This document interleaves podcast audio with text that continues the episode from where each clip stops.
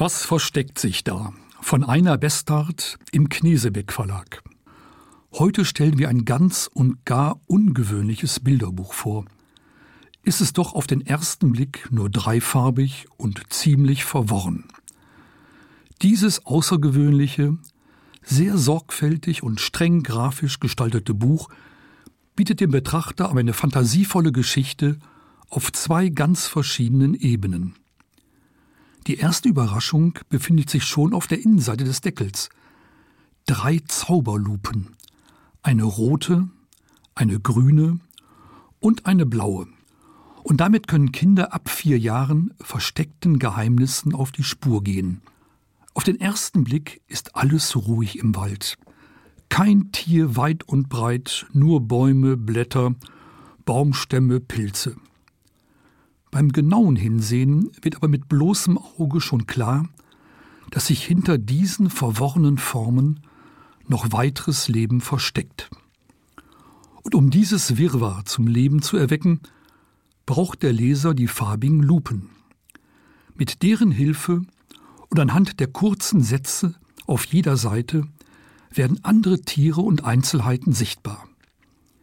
Hinter einer abgebildeten kleinen blauen Lupe steht geschrieben: Werden die Bäume gefällt, kann man sich nicht mehr so gut verstecken.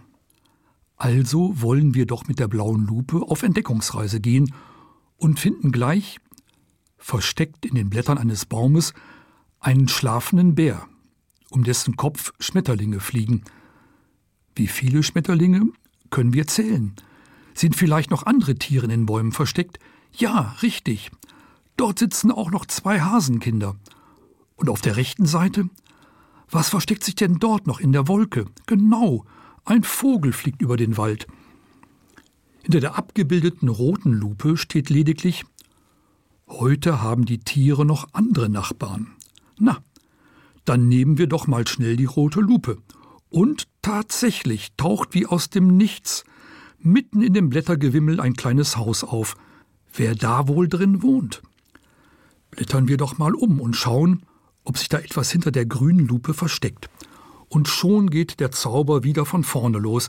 Jede Seite offenbart Tiere, die wie von Zauberhand hinter den einzelnen Lupen beim genauen Hinsehen auftauchen. Diese Entdeckungsreise regt zum Gespräch mit den Kindern an und sie erfordert zur gleichen Zeit Konzentration, um jede Seite genau zu beobachten. Die zarten Strichzeichnungen befeuern die Fantasie und machen spielerisch klar, dass hinter dem offensichtlichen manchmal etwas ganz anderes stecken kann. Und jedes Mal, wenn man dieses Buch wieder hervorholt und meint, man hätte längst alles gefunden, entdeckt man Neues. Mitten in der Stadt gibt es einen Zoo. Und wer klaut in Emils Garten wohl die Kartoffeln?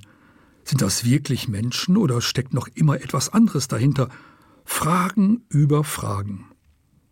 Die Originalausgabe dieses Buches kam 2015 auf Spanisch auf den Markt. Gleichzeitig wurde es auf Englisch unter dem Titel „What's Hidden in the Woods veröffentlicht. Die Autorin Einer Bestart wurde 1981 auf Mallorca geboren und hat das Zeichnen durch ihren Großvater gelernt. Heute lebt sie in Barcelona. Wir empfehlen das Buch für Kinder ab vier Jahren.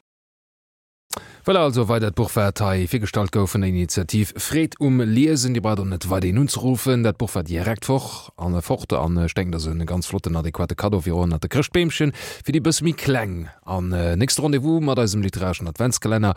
Dat an äh, Mue ëm um, halb sechs an dat an der Sendung